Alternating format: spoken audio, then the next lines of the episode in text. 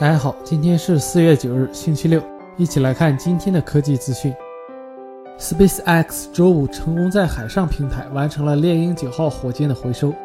SpaceX 前四次通过海上平台回收火箭都遭遇了失败，周五的回收成功对 SpaceX 而言是一个重要的里程碑。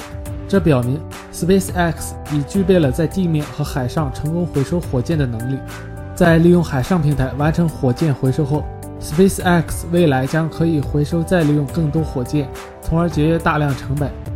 马斯克表示，SpaceX 将对引擎进行十次点火，如果一切正常，火箭将会被用于五六月份的发射任务。SpaceX 希望将回收再利用的周期减少至数周。微博网友曝光了一组 HTC 十白色真机谍照，全新的 Sense 8.0界面首次亮相，外观设计和以往的 One 系列有了较大的改变。没有了多下巴，去掉了正面 logo，配备了正面指纹识别，整体颜值非常不错。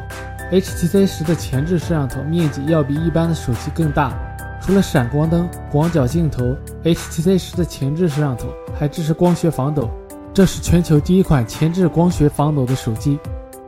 华尔街的分析师发表了一份研究，表明苹果可能会在未来两到三个月内发布 Apple Watch 2智能手表。研究认为，苹果可能在六月 WWDC 大会上发布 Apple Watch 2。Apple Watch 2的厚度可能比 Apple Watch 要薄百分之二十到百分之四十。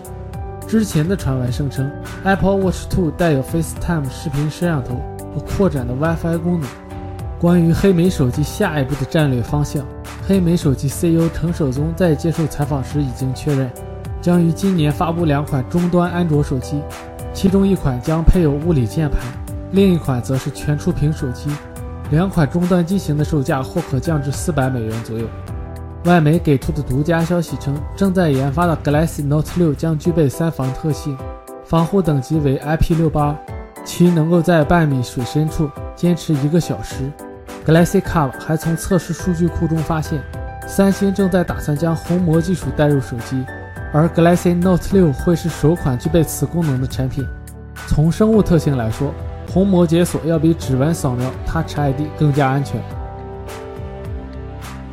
点击屏幕右下角的订阅按钮，可以订阅我的视频。扫一扫，关注微信公众平台，会有更多精彩内容。